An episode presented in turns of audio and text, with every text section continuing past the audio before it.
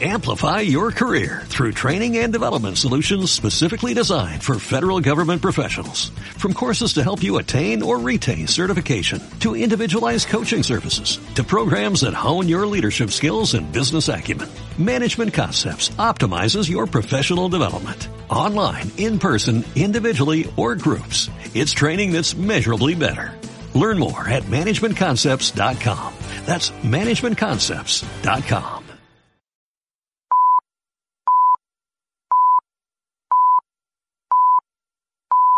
Dicen que en abril aguas mil. Y parece que por suerte el refrán ha acertado en esta ocasión. Hemos tenido un invierno primaveral y ahora no sabemos si la primavera que nos espera va a ser invernal. De todas maneras, hay otro refrán que dice a mal tiempo, buena cara. Y para eso estamos nosotros, porque somos algo así como el emoticono sonriente y sonoro de la radio española. Somos el emoticono hecho audio. Abrimos ya la persiana de una nueva edición de Fin de Semana contigo. Aquí comienza Fin de Semana contigo con Nacho Rand en Radio of the Record.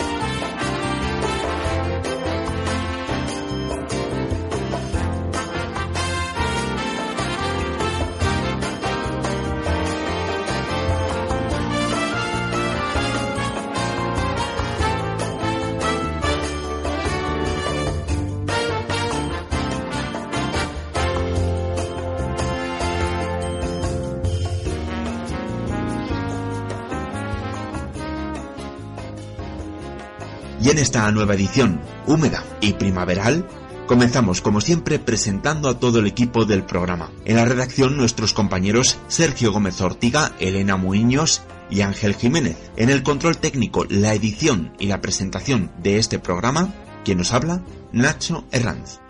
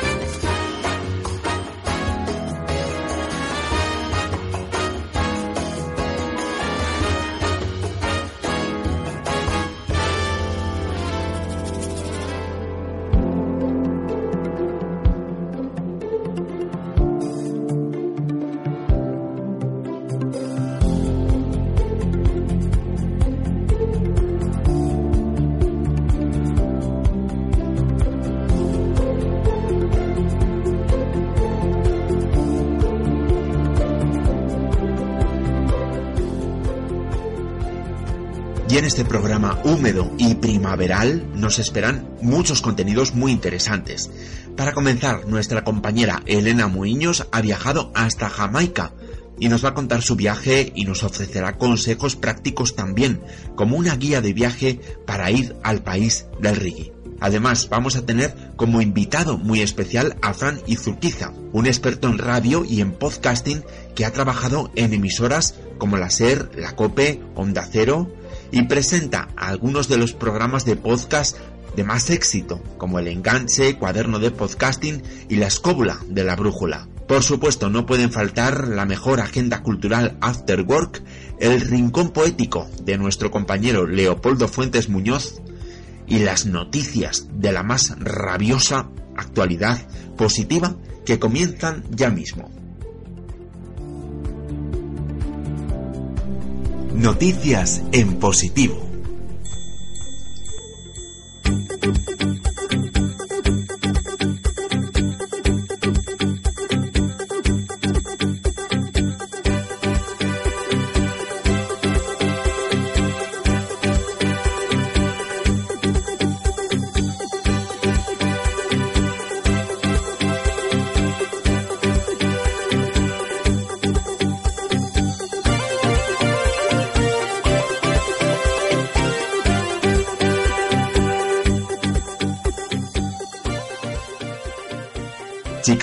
Elige su primera alcaldesa negra y lesbiana, acompañada de su hija y de su esposa Lori Lightfoot, mujer negra de 56 años, declaró su victoria en Chicago la noche del martes, diciendo que los votantes habían hecho historia al crear un movimiento por el cambio que proporcione una solución a las altas tasas de criminalidad de la ciudad, la brutalidad policial y la corrupción endémica.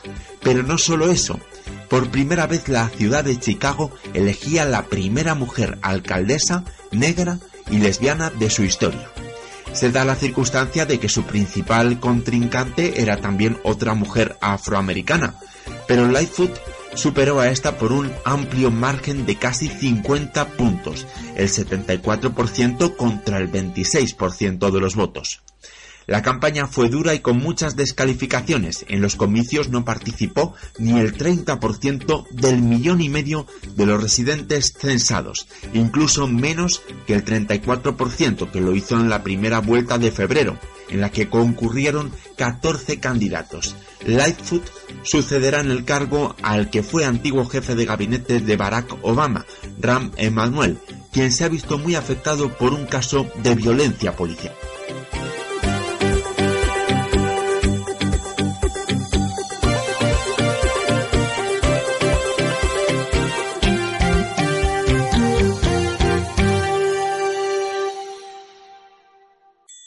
El informe 30 x 30, Guía de Protección de los Océanos, es el resultado de una investigación de más de un año llevada a cabo por científicos destacados de la Universidad de York, la Universidad de Oxford y Greenpeace se sabe lo mismo de la superficie de la Luna que de las profundidades de los océanos.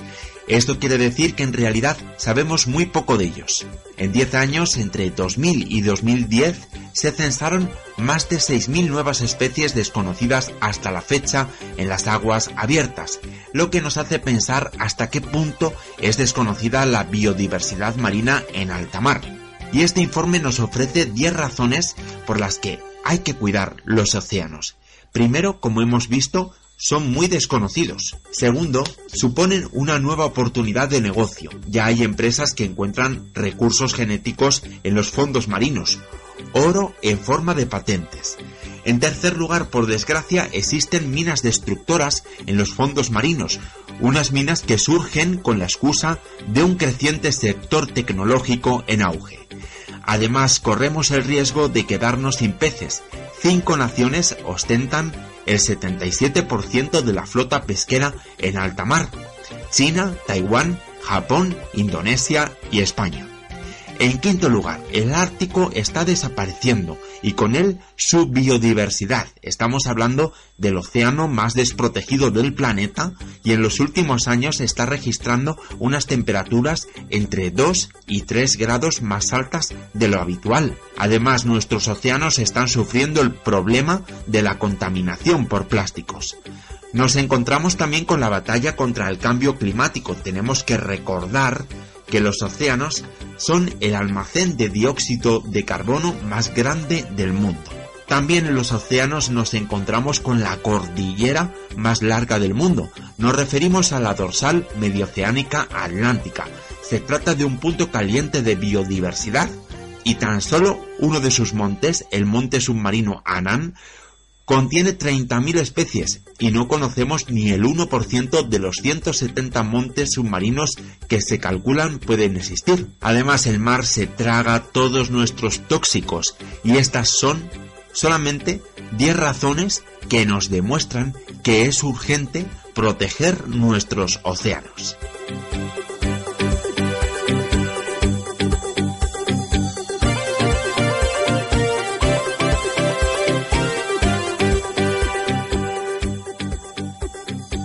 Pleno Municipal de la ciudad de Málaga ha aprobado una moción para ubicar un bosque urbano en una parcela de 177.000 metros cuadrados que anteriormente estaba ocupada por la empresa Repsol, donde estaba previsto construir un rascacielos y un centro comercial.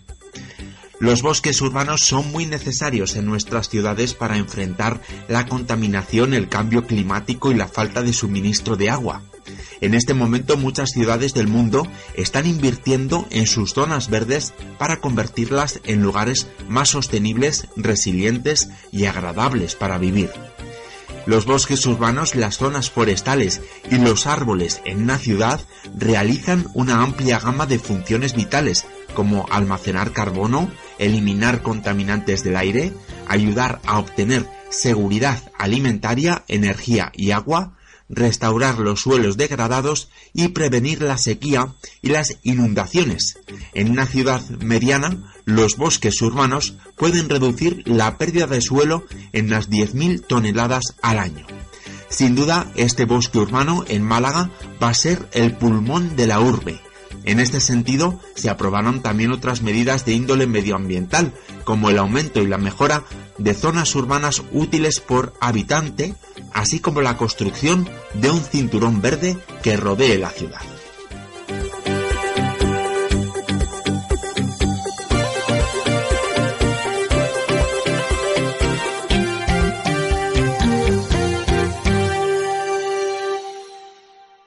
El Parque Natural del Alto Tajo va a participar junto con el de la Serranía de Cuenca en un programa de reintroducción del quebrantagüesos.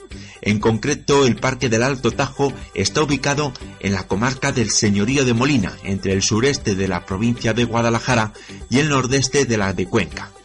También se prevé la participación del parque en el proyecto Life Rubber Main para recuperar la mina Santa Engracia del pueblo de Peñalén, así como la restauración de chozones sabineros en los municipios de Ablanque y Escalera. Como proyecto de la segunda fase de la Carta Europea de Turismo Sostenible, también se va a poner en marcha un proceso de formación sobre los recursos naturales del parque y el geoparque. Durante el año pasado, el 2018, se recuperó paisajísticamente la zona de la minería del Caulín en Poveda de la Sierra y se llevaron a cabo acciones para conservar el águila perdicera. Además, en noviembre se adhirió el parque a la Carta Europea de Turismo Sostenible. Otra buena noticia es que fueron más de 11.300 personas las que visitaron los centros de interpretación del Parque Natural situados en Corduente, Checa, Orea y Zaorejas. Y es que está claro que este interés en la zona repercute y beneficia mucho a su economía.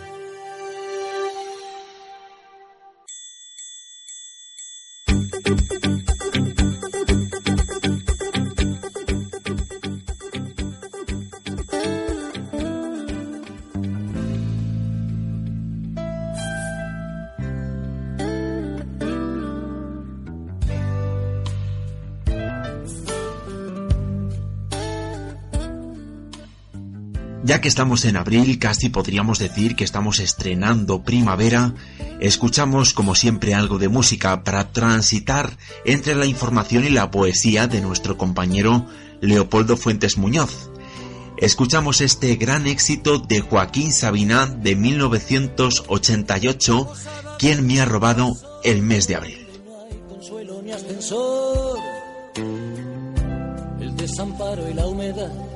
Comparten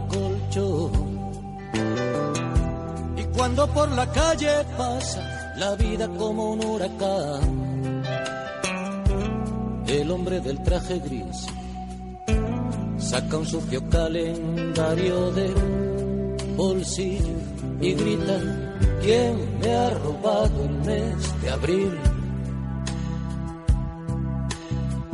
¿Cómo pudo sucederme a mí? Pero ¿quién me ha robado el mes de abril? Lo guardaba en el cajón donde guardo el corazón. La chica de buscas y todas las asignaturas suspendió.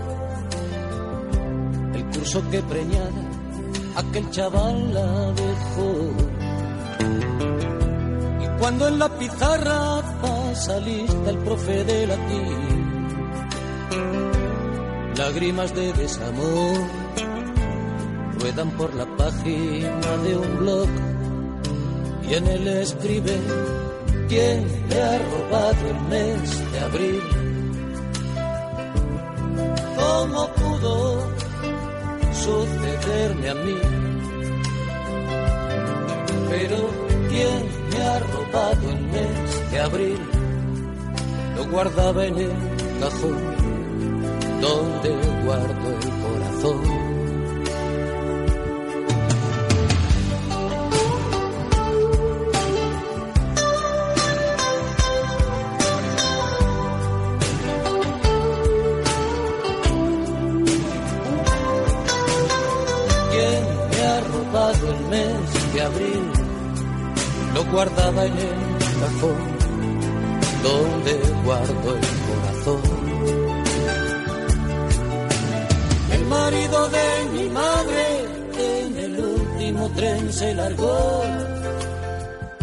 Con una peluquera 20 años menos. Y cuando exhiben esas risas de Instamatic en París en el sillón. Se marchita viendo Falcón Crest, mi vieja, y piensa quién me ha robado el mes de abril. ¿Cómo pudo sucederme a mí? Pero ¿quién me ha robado el mes de abril? Lo guardaba en el cajón donde guardo el corazón. Pero ¿quién me ha robado el mes de abril? ¿Cómo pudo sucederme a mí? ¿Quién me ha robado el mes de abril? Lo guardaba en el cajón donde guardo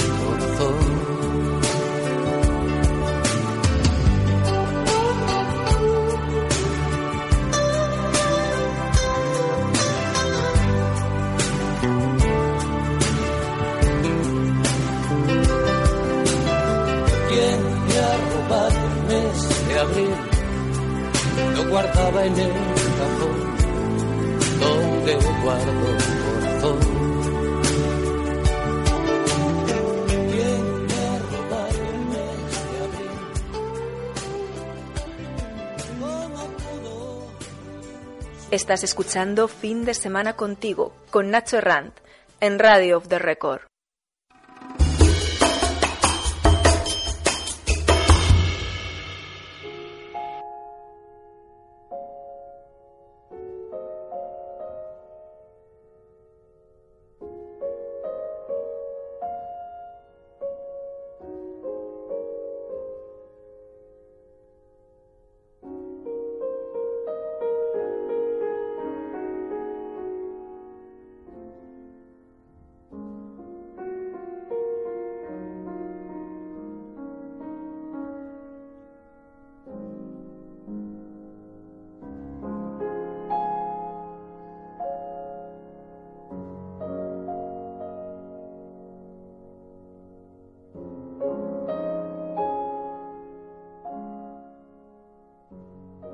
Y tras la música de un cantautor, un poeta, Joaquín Sabina, llega el momento de otro poeta.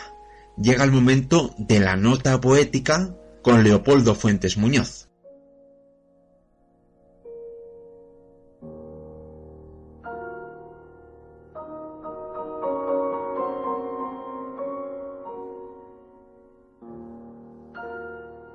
Sobre la adormecida madera reposa el alma en pena Mientras su luz renace, el milagro se hace. Y al sus quebradas alas desplegar, vive la promesa de volver a volar.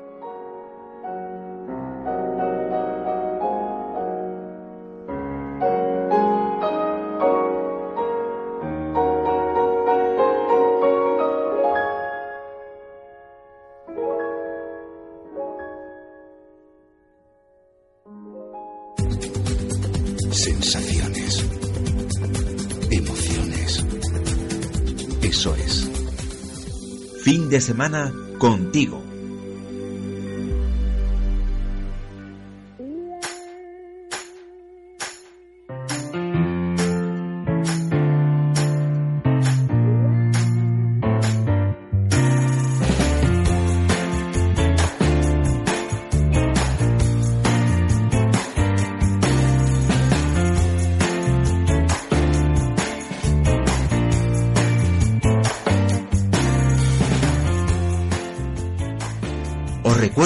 Tenemos pendiente un viaje a Jamaica, que nos lo va a contar ahora en los próximos minutos nuestra compañera Elena Muiños, y después hablaremos sobre podcast y sobre radio con el gran Franny Zurquiza. Pero antes que nada, os voy a contar una cosa. Porque ya sabéis que tenemos una hermosa página web, que es www.findesemanacontigo.es. Pero es que ahora hemos incorporado también una tienda online donde ponemos a vuestra disposición artículos exclusivos con nuestro logotipo para que nos puedas llevar contigo a Jamaica.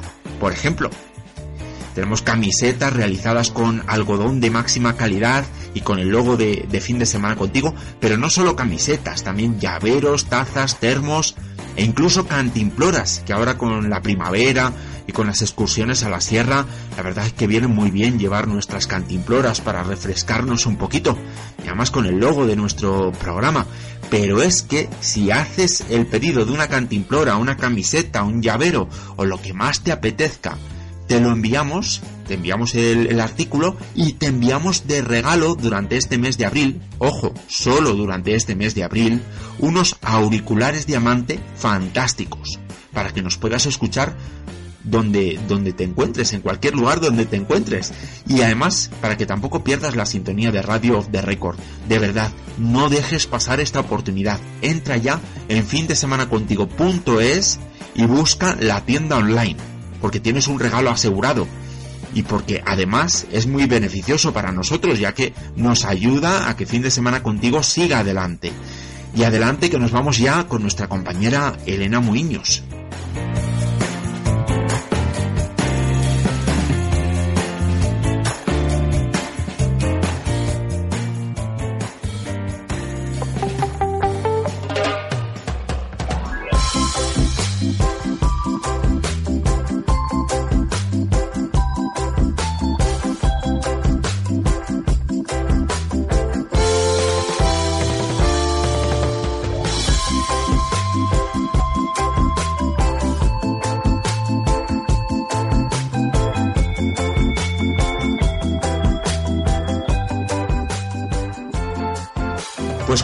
Que nos recuerda un poquito a lo que es el reggae, vamos a dar la bienvenida de nuevo a nuestra compañera Elena Muiños, que nos va a hablar sobre todo de Jamaica, de sus playas, de su entorno natural, su gastronomía y también nos va a dar consejos prácticos de viaje sobre medios de transporte, taxis, aviones, autobuses. Nos va a hablar de Jamaica, aunque también creo que nos va a comentar algo sobre Miami. ¿Qué tal, Elena? Muy buenos días.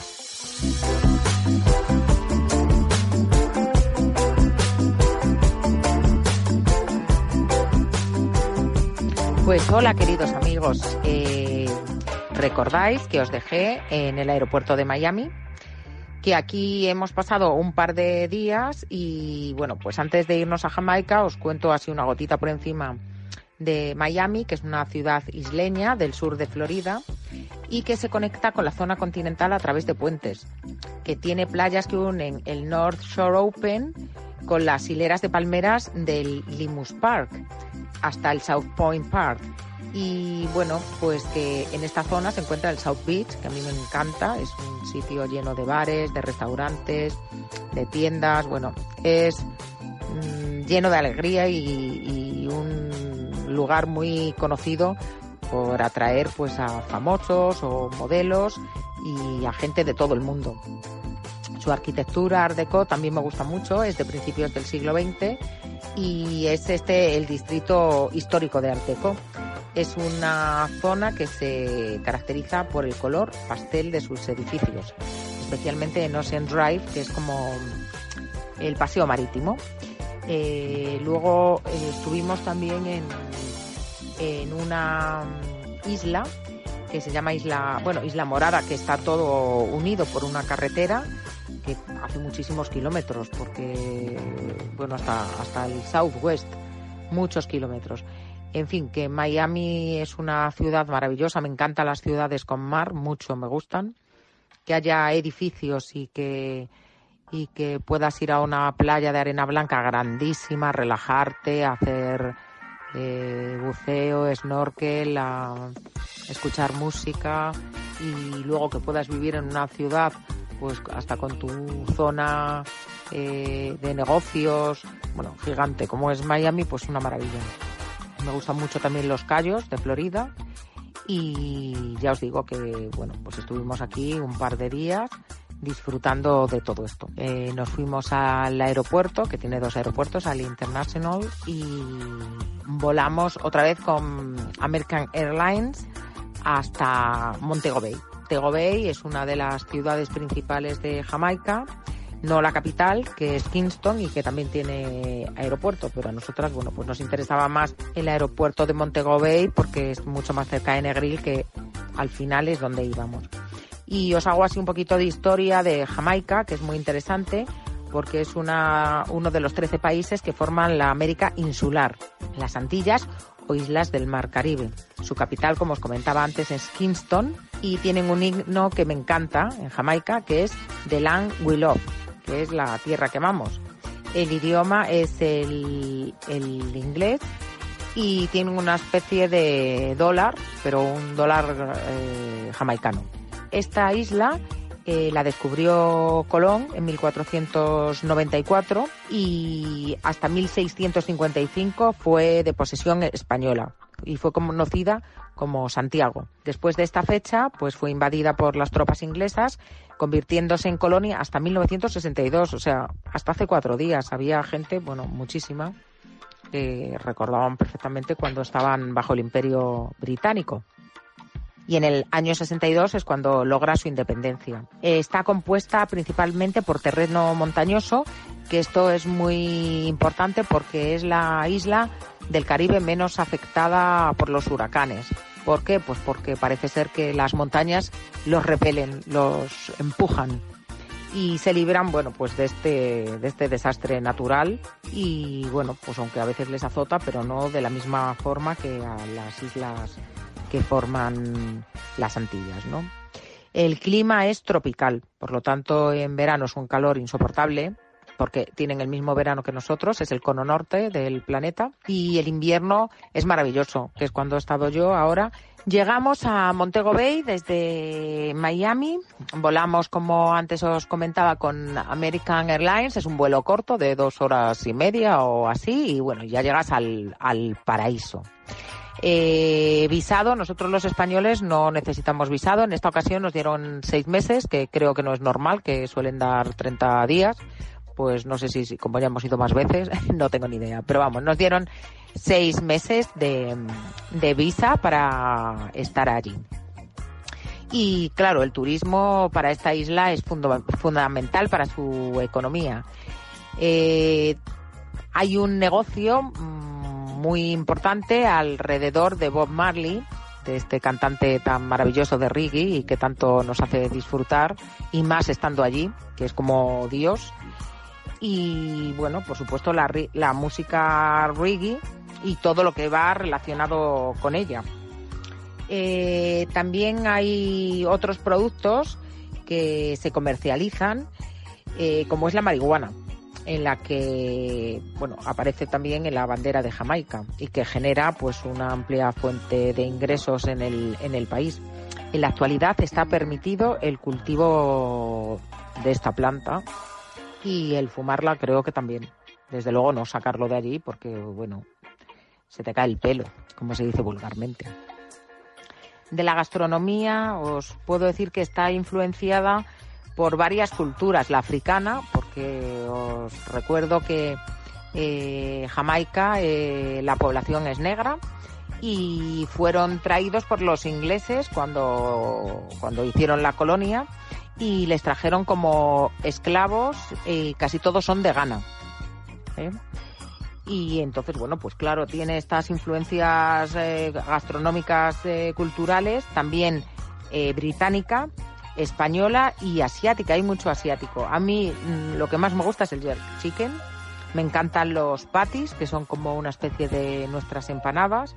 Pescados, bueno, son riquísimos y los mariscos también están buenísimos. No tanto como los gallegos, pero están muy ricos. Contaros de las playas que la de Negril, que era donde estaba yo, pues es una playa grandísima, por lo menos tiene 10 kilómetros y es arena blanca como el talco, con bueno, el mar es un verde esmeralda maravilloso, muy tranquilo, eh, ideal para hacer snorkel. Hay muchos centros de buceo y te llevan a las zonas más profundas y puedes eh, pues ver cosas maravillosas, ¿no? También hay barrera de coral, o sea, eh, tanto por dentro del océano como por fuera, pues está lleno de belleza por todos los sitios.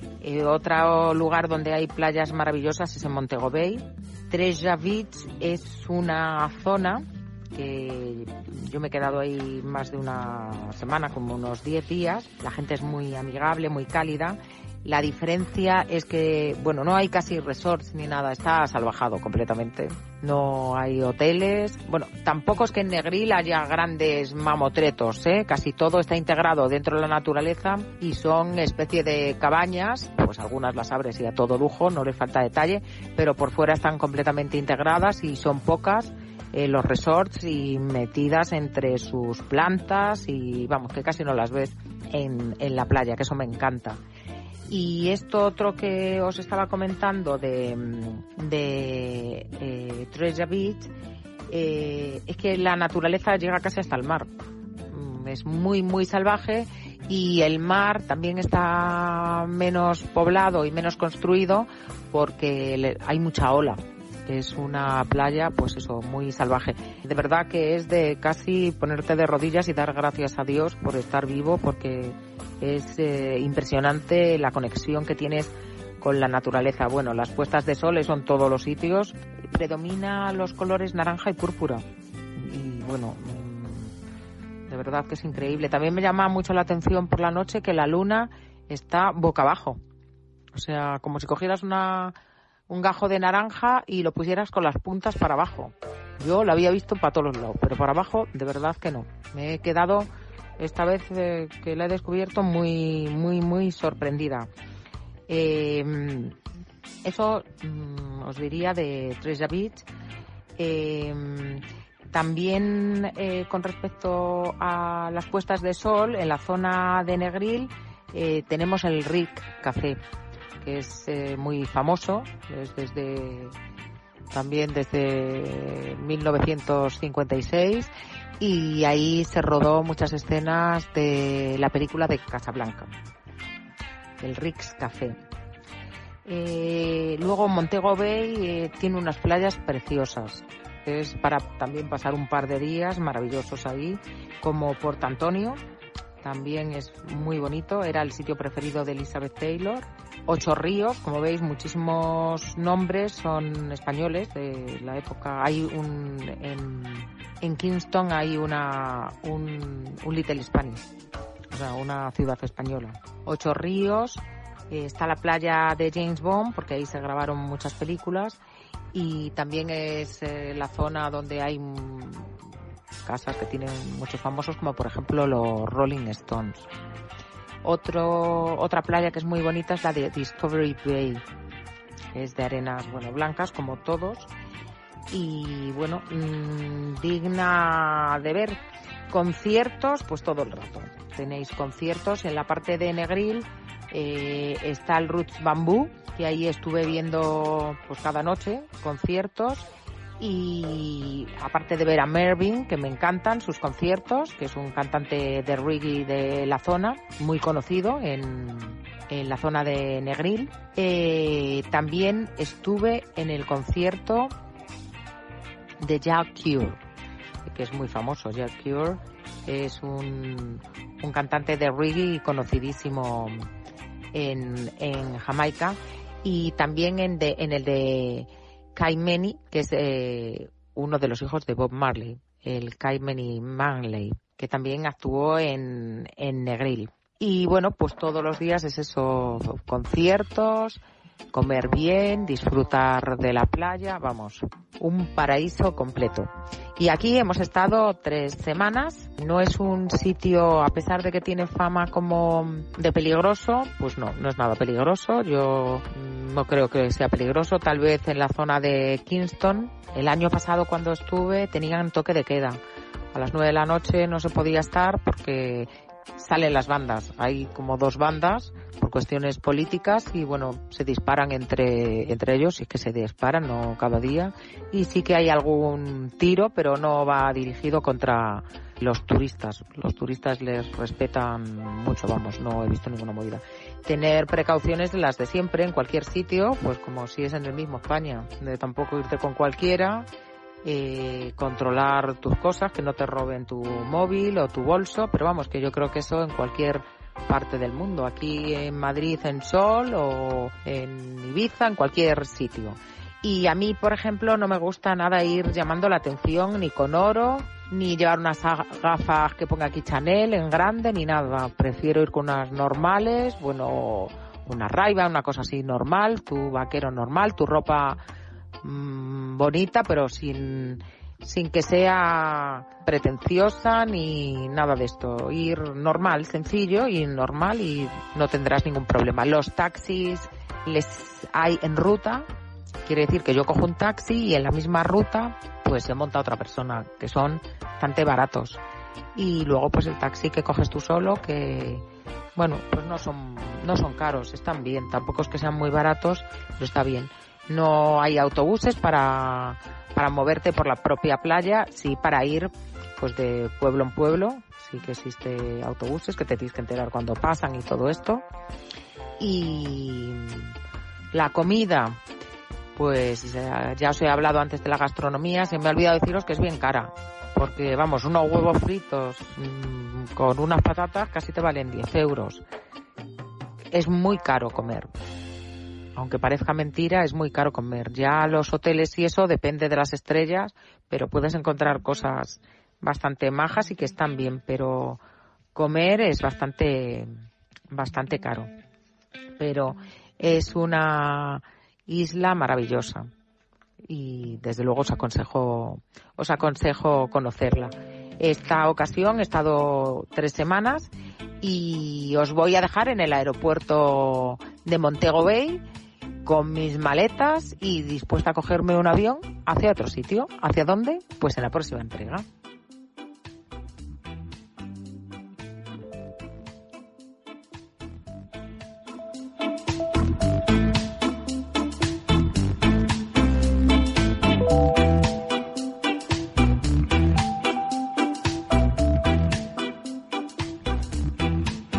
Turismo, música, psicología, cultura.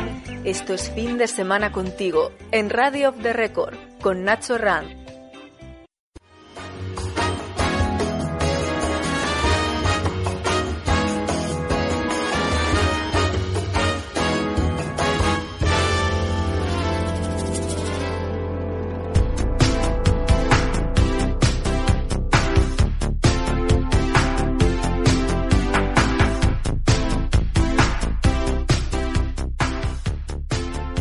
Queda muy claro si la inventó Marconi o fue un invento de Tesla.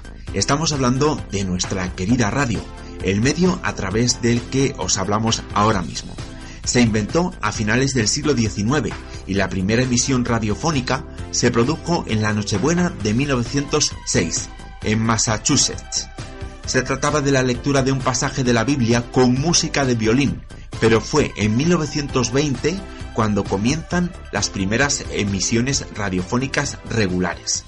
La radio llegó a España el 14 de noviembre de 1924. EAJ1 de Emisiones Radio Barcelona. La estación radiodifusora EAJ1 de Emisiones Radio Barcelona.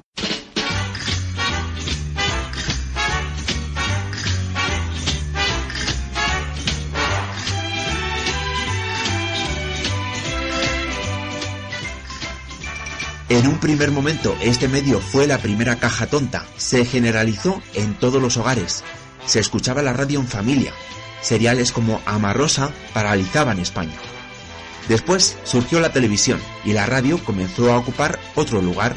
Comenzaron a surgir los grandes informativos como Hora 25 y los magazines como protagonistas.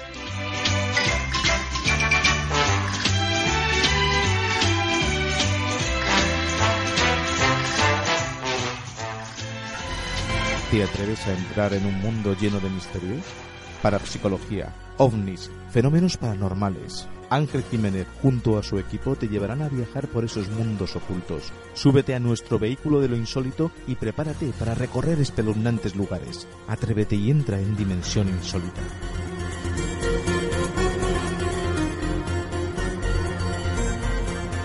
Con la llegada de Internet comienzan a surgir de forma tímida los primeros podcasts.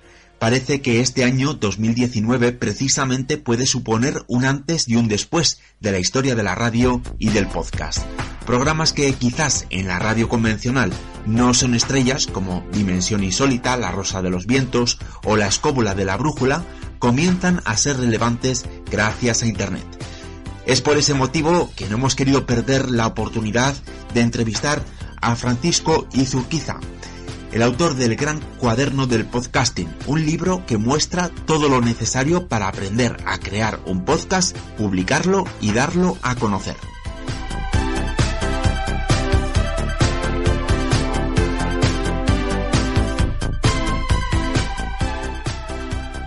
encuentro ahora mismo aquí con Fran Izurquiza, que es locutor, consultor de radio y podcast. Buenos días, eh, Fran. ¿Qué tal? Buenos días, ¿cómo estás, Nacho?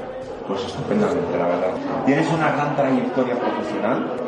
Eh, según he leído, estuviste incluso en Onda Mini. Onda Mini. Bueno, no, no- no es que estuviera porque yo era muy pequeño, yo era fan de Onda Mini. Yo, de hecho, recuerdo la primera emisora que he escuchado en mi vida fue Onda Mini. Tenía yo, yo qué sé, 8 o 10 años. Y eso fue lo que me enganchó a la radio. Pues fíjate, yo, bueno, yo también escuché Onda Mini, pero bueno, escuchaba en esos momentos Antena 3 de radio, pero eh, sé que tú has estado pues en Onda Cero, en la COPE, en la SER, has estado en todas las grandes y ahora de repente te has pasado a este mundo del, del podcast. ¿Cómo ha sido esa evolución? Sí, fíjate que de hecho, las, bueno, la SER Podium Podcast eh, he empezado a colaborar ahora gracias precisamente al podcast, a la escuela de la brújula en este caso. La evolución ha sido muy natural. Eh, yo siempre he sido un, un- un friki de Internet, siempre he estado muy pegado a las tecnologías, a los ordenadores, y por eso creo que esta evolución de la radio a la radio online y luego al podcast ha venido sola. Y fíjate que la evolución ha sido muy natural, porque yo siempre he sido, aparte de un amante de la radio, muy friki de Internet y de los ordenadores. Entonces, el, el juntar la radio tradicional, que es a lo que yo me he dedicado, ¿no? Onda Cero, Cope, Punto Radio, Radio 4G, con, en este caso, la radio online y en concreto el podcast, yo creo que me ha venido solo. Eh, Y en este caso vino eh, provocado por el descubrimiento de la escóbula de la brújula, no solo como oyente, que ya les conocía, sino como profesional cuando ellos vienen a Radio 4G y yo veo que este programa de radio tradicional funciona mejor en Internet que en el formato podcast. Oye, pues eh, fíjate, la, verdad es que yo también soy muy seguidor de, muchos de los colaboradores de la, de la escóbula, ¿eh? de hecho desde hace, desde hace años. La verdad es que eh, tú en, tu libro comentas que en el mundo del podcasting podemos encontrar periodistas, podemos encontrar locutores profesionales, pero realmente cualquiera puede hacer un, podcast. ¿Cómo, ¿Cómo definirías tú el podcast? Eh, como una nueva forma de contar historias en audio. Es decir, esto que, que dices, que es cierto que lo, que lo digo en el libro, no es nada nuevo. En el mundo del periodismo en general, de los medios de comunicación, hay periodistas, hay comunicadores y hay gente que no. Jorge Javier Vázquez es quizá el gran comunicador de España ahora mismo, no tiene la carrera ni de periodismo ni de comunicación. El podcast lo que permite es acceder a la radio a gente que hasta ahora no tenía ni los medios ni las posibilidades de hacerlo, porque es un formato bastante democrático, como se dice ahora, bastante barato en lo, en lo, en lo económico y que permite a todo el mundo que tenga un- una buena historia que contar, hacerlo. Todo el mundo puede hacer un podcast, porque es fácil, pero no todo el mundo puede hacer un buen podcast, que es realmente el reto que tenemos por delante. Sí, porque lo mínimo que necesitaríamos para hacer un podcast sería un teléfono móvil. Claro, sí, fíjate que esto lo estás grabando tú con una grabadora y un micrófono. Ya está. Eh, es un equipo muy reducido, barato, y aquí estamos charlando ¿no? de esto. Eh, y un teléfono móvil técnicamente sería posible. Es verdad que el sonido sería muy mejorable y yo recomendaría no hacerlo, pero de hecho yo he hecho cosas para podcast, incluso para radio, a través de la grabadora del teléfono móvil para ciertas entrevistas, ciertas grabaciones, ciertos cortes. Si esa tecnología que tienes a mano para un recurso puntual, vale perfectamente. Eh, ¿cuál, es la, ¿Cuál es la inversión mínima que tú recomendarías para hacer un buen podcast? Depende del tipo de producción que quieras hacer. Eh, es decir, si tú quieres hacer una entrevista, como estamos haciendo ahora, a dos voces, te basta lo que hemos dicho, una grabadora y un, y un micrófono. Si quieres hacer algo en estudio, pues eh, quizá una grabadora mejor o una mesa de mezclas, eh, puede valer junto a los micrófonos que sean necesarios. Yo, por ejemplo, el podcast del cuaderno de podcasting, que es el que da eh, lugar al libro, lo he hecho con un micrófono USB y mi ordenador que ya tenía. O sea que la inversión es mínima. Con lo cual, el, el equipo que yo recomiendo es lo que sea adaptado a lo que tú quieres hacer, lo de mesa, lo de grabadora, lo de micrófonos, con la calidad suficiente, por favor, para que ese podcast suene bien, que es lo mínimo que yo creo que por respeto a los oyentes tenemos que ofrecer. Pues sí, yo creo que, tenemos que ofrecer el mejor sonido posible. Claro, eh, hoy en día, siempre digo esto, si entramos en YouTube y vemos un vídeo a 240 píxeles de resolución, que era muy común hace 5 años, hoy en día lo veríamos y diríamos, madre mía, qué mal se ve esto. Ya pedimos como mínimo Full HD y, y casi 4K. Bueno, pues el sonido es igual. Si hay medios para hacerlo y que suene bien, por favor, respetemos nuestro propio trabajo. Por cierto, ya que me hablas de YouTube, ¿tú eh, compararías a los podcasters con los youtubers? Lo hago mucho en cuanto a lo que es la evolución del medio, YouTube frente a televisión y podcast frente a radio tradicional. Evidentemente YouTube está a unos niveles en los que el podcast todavía ni sueña entrar. En España, en Estados Unidos todavía tampoco. Pero sí que veo muchos paralelismos en, las dos evoluciones, ¿no? en cuanto a desarrollo de nuevas tecnologías, desarrollo de ideas, eh, la, cómo poco a poco se va popularizando y se van creando nuevos formatos, nuevos, eh, nuevas posibilidades, incluso nuevas formas de interactuar con el público. Y por ahí sí que veo muchas cosas que podemos aprender de lo que ha ocurrido en YouTube en los últimos quizá 10, 15 años y podemos aplicar también al podcast, claro. Oye, pero fíjate, ¿tú no piensas que, que el audio se ha quedado atrás con respecto al vídeo? Porque lo primero que hubo es radio, luego surgió la televisión, pero ahora parece, puede, puede ser que nos estemos quedando atrás? Mm, nos hemos quedado atrás sin duda. Siempre se dice que la radio es el medio que mejor se adapta y que mejor se ha adaptado a Internet y yo no lo veo por ningún lado en el caso de Internet. ¿Por qué? Porque las radios han jugado a muchas cosas menos a hacer radio en Internet. Han sido periódicos, porque al principio escribían todas las noticias como si fueran un diario, luego quisieron ser tele y todavía muchas quieren serlo, haciendo vídeo cuando nuestra especialidad es crear imágenes sonoras en el cerebro de las personas, en la imaginación de nuestros oyentes, sin que vean nada, y eso es el poder que tiene la radio y el que estamos renunciando cuando ponemos una cámara. Eh, y entonces el texto, las fotos, los vídeos en Internet nos han adelantado por la derecha, lo que dices tú, en la radio estaba mucho antes que otros, que otros medios. Y en Internet, sin embargo, es el último que se está desarrollando ahora con el podcast. Bueno, en tu libro también eh, cuentas que no te defines como periodista. ¿Cómo? Eh, porque no quieres ser uno, uno, de ellos. ¿Por qué motivo? No, no me defino como periodista porque yo no tengo la carrera de periodismo, yo ah. tengo la carrera de comunicación audiovisual. Y porque cuando quise ser periodista, en mis primeras prácticas en Onda Cero, y me mandaban a cubrir cosas a los campos, yo era becario de deportes, me di cuenta de que yo no valía para eso, que yo quería estar en, en en la radio haciendo cosas ligadas al medio radio, no tanto periodismo. Por eso yo no me defino como periodista. Yo me lo paso como un enano eh, teorizando, jugando, probando, experimentando con formatos de radio, podcast también. Pero a mí si ya me mandas a, cubrir cosas, pues hombre, te lo hago. Pero no me lo paso tan bien y yo creo que no funciono, sinceramente. Por eso no me considero periodista, pero no por otra cosa. Yo creo que aquí lo que te gusta es contar historias. Claro, a mí me encanta contar historias, pero incluso más aún, que es lo que he descubierto en los últimos años, me gusta mucho ayudar a que la gente cuente sus historias. Es decir, acabamos de salir de un programa de la Escóbula de la Brújula. Yo no soy experto en historia, son ellos. Y a mí lo que me piden es ser un poco dinamizador, un poco presentador. Eso me encanta, me lo paso pipa. Pero incluso sin hacer micrófono, como productor, ¿no? como editor también. Si yo puedo ayudar a que otras gentes cuenten historias que realmente merecen la pena, yo sinceramente me lo paso como un enano. Cuando hablamos de podcast, hablamos de programas especializados en algunas materias y que están destinados para algunos nichos de población. ¿Tú qué crees que, va a pasar con los magazines generalistas, tipo protagonistas, eh, tipo Alcina, tipo mm. Julia Otero? Perfectamente compatible. O sea, es decir, hay momentos del día que te piden una cosa y momentos del día que te piden otra. Pongo dos ejemplos. Eh, yo por la mañana, todas las mañanas me despierto con la radio, con un programa informativo de los que tú mencionas. ¿Por qué? Bueno, primero porque me apetece que suene algo de fondo, ¿no? La tele la ponemos a veces de fondo, la radio la ponemos muchas veces de fondo, que te acompañe en tu día a día y cuando yo me levanto por las mañanas quiero que suenen las noticias y ponerme al día. Eso te lo da la radio. Pero cuando voy en metro, a algún sitio, en autobús, me pongo un podcast. ¿Por qué? Pues porque tengo media hora y quiero aprovecharla en algo que realmente me interesa. No quiero rellenarla, quiero que me aporte. Entonces cojo un podcast. Eh, la radio y el podcast van a convivir. Hay cosas que los podcasts no pueden hacer. Por ejemplo, retransmitir un partido de fútbol en directo. No tiene sentido. Y hay cosas que la radio, por las dinámicas actuales, tampoco. Por ejemplo, eh, analizar ciertas cosas que no son, eh, o sea, analizar, perdón, cubrir ciertos temas que no son generalistas y que no merecen la pena en términos comerciales porque van a llegar a muy poquita gente. Bueno, pues la radio no puede porque cuesta mucho dinero, pero un podcast que es más barato y va a llegar a menos gente, sí puede hacerlo. ¿Puede vivir del podcast? Sí, pero es muy complicado todavía. Es decir, hay muy poquita gente, hablo de España, ¿vale? En Estados Unidos es otra cosa ya, afortunadamente, y nos marca el camino. Eh, hay muy poquita gente en España que viva del podcast. Es complicado, pero de nuevo, haciendo el paralelismo con YouTube, son podcasters normalmente que llevan muchos años de carrera, bien en radio, bien con el propio podcast. Son podcasters que han tenido una muy buena idea y muy bien hecha y que ahora están empezando a ver los retornos económicos. Ocurrió lo mismo, como digo, en YouTube. Hubo ciertos youtubers que empezaron a ganar dinero y a vivir de ello, pero es que igual llevaban 5 o 10 años haciendo vídeos, ¿no? Entonces, ¿se puede? Se puede. Hay poquita gente todavía.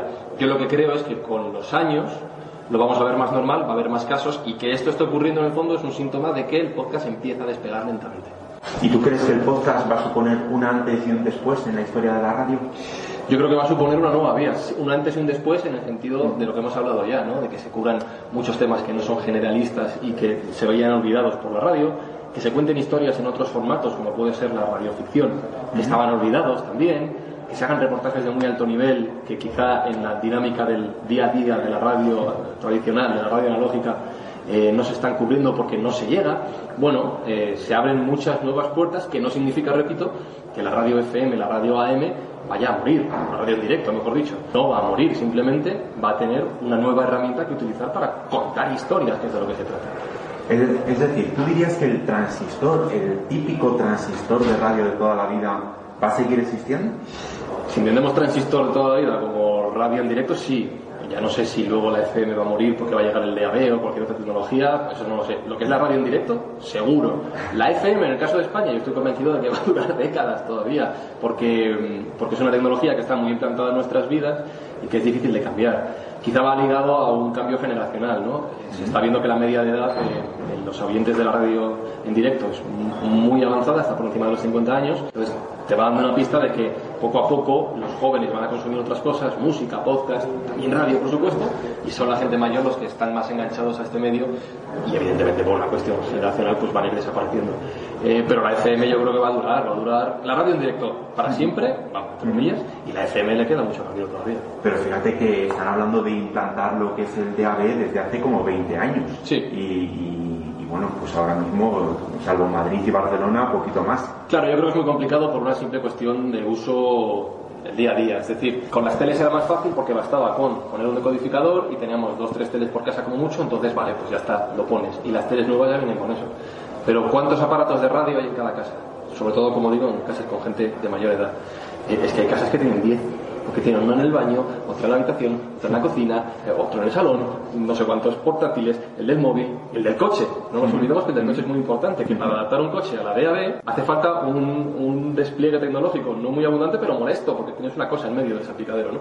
Entonces, yo creo que es más complicada esta transición y sobre todo que la gente que tampoco lo están reclamando y es muy difícil imponerlo como ocurrió con la TDT. Por eso yo no creo que la DAB, sinceramente, y tengo un post sobre ello, eh, tenga futuro en España. Yo no lo veo.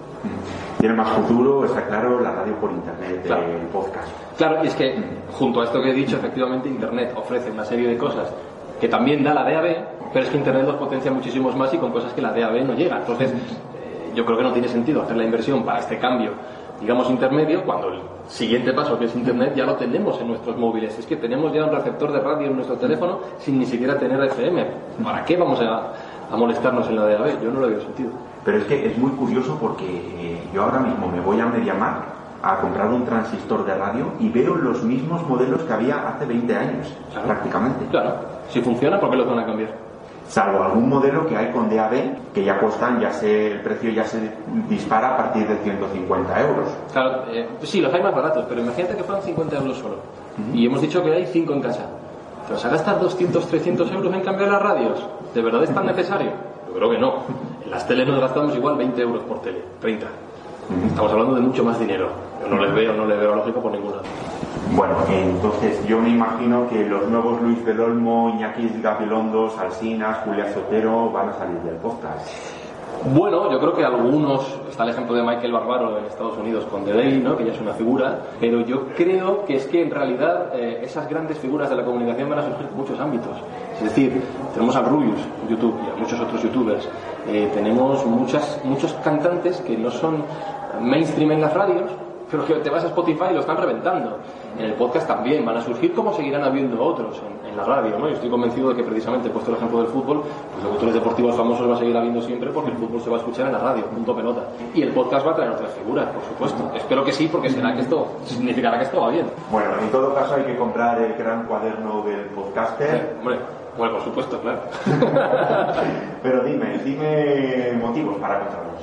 Vamos, vamos a ver, yo digo que para todo el mundo que quiera, que quiera eh, hacer un podcast, que tenga curiosidad por el medio, que quiera investigar o que quiera saber, creo que aquí tiene un punto de partida bastante bueno, bastante razonable. Entonces, bueno, si quieres curiosear o si quieres seguir avanzando en tu podcast, espero que aquí encuentres cosas que te vayan a servir. Bueno, yo creo que ahí nos cuentas en este libro, el gran cuaderno del podcaster, nos cuentas todos los secretos de, para hacer un buen podcast, pero yo, yo creo que ¿Posiblemente te guardes alguno? Pues sinceramente no, no porque no lo he descubierto todavía. O sea, yo he contado todo lo que sé, eh, lo que he aprendido hasta el momento de escribir el libro. El único secreto que yo veo, en realidad, y lo cuento en el libro, es que hay que currárselo. Y dentro de currárselo, por mucho que lo hagas, no vas a conseguir matemáticamente ese éxito que, que se busca, ¿no? Entonces, bueno, haz lo mejor que puedas y con un poquito de suerte y, y con trabajo, veremos que se consigue. Con trabajo y con muchísimo esfuerzo. Y con pasión, te gusta lo que haces. Y con pasión, eso que nunca falte. Pues muchísimas gracias, Fran y Zurquiza. Ya saben todos ustedes, este libro, El Gran Cuaderno del Podcaster, que lo tienen en cualquier librería, hay que comprarlo. Y, nada, pues muchas gracias por, por atender esta entrevista el fin de semana contigo. Gracias a ti, Nacho, y si alguien lo lee, por favor, que, que me escriba y me diga si le ha gustado o no. Todo puede ser. Estás escuchando Fin de Semana contigo, con Nacho Herrant, en Radio of the Record.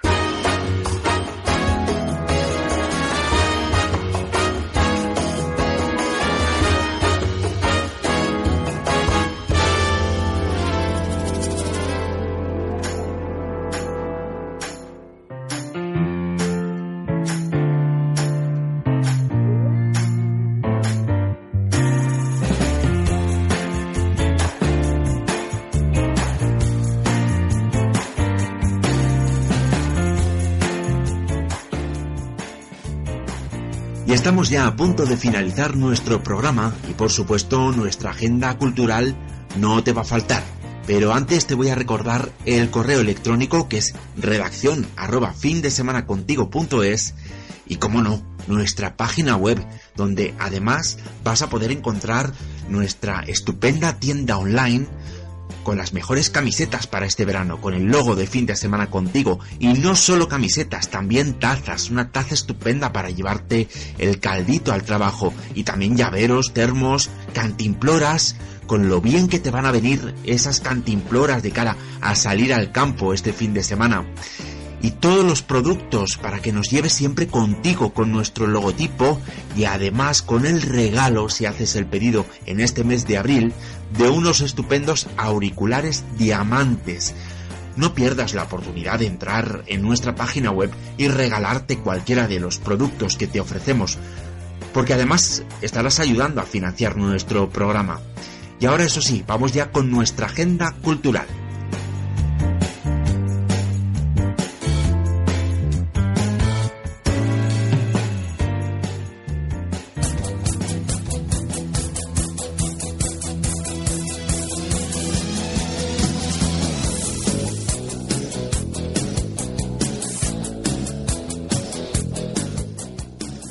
La compañía Morboria Teatro lleva a escena El lindo Don Diego, obra de Agustín Moreto. Se trata de una comedia clásica que en este montaje nos presenta una variante de la situación tradicional de las viejas comedias romanas.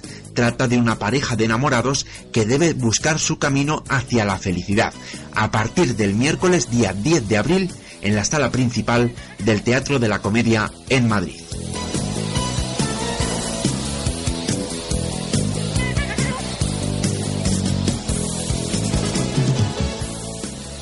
También en Madrid vamos a poder disfrutar de Hipólito. En este caso se trata de una adaptación de dos obras de Eurípides acerca de este mito. La primera mucho más sexual y escandalosa y la segunda más recatada. Es desde el miércoles hasta el domingo en el Teatro de las Bellas Artes de Madrid.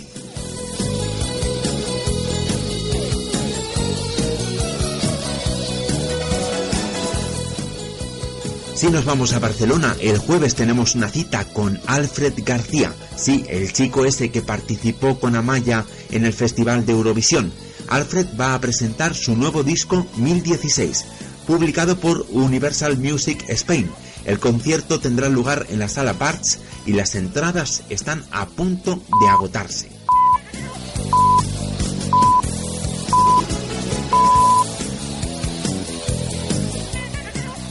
Con respecto a lo que es el tiempo, al principio de la semana se intercalarán las nubes y los cielos despejados con riesgo importante de chubascos, especialmente en el centro y el norte de la península. De cara al fin de semana próximo, la situación irá mejorando, las temperaturas subirán y volveremos a tener una primavera casi veraniega.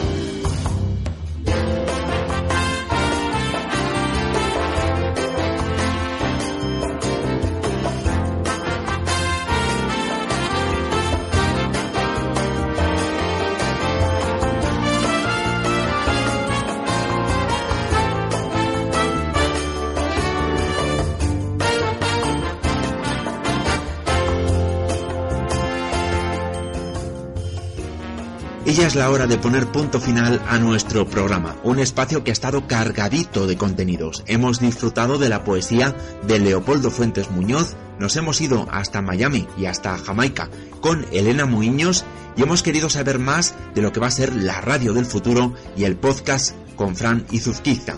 La semana que viene mucho más y mucho mejor en esta misma sintonía, en Radio Off the Record. Elena Muñoz, Ángel Jiménez, Leopoldo Fuentes y Sergio Gómez Ortiga en la redacción, en el micrófono y la edición de este programa Nacho Herranz. Hasta la semana que viene.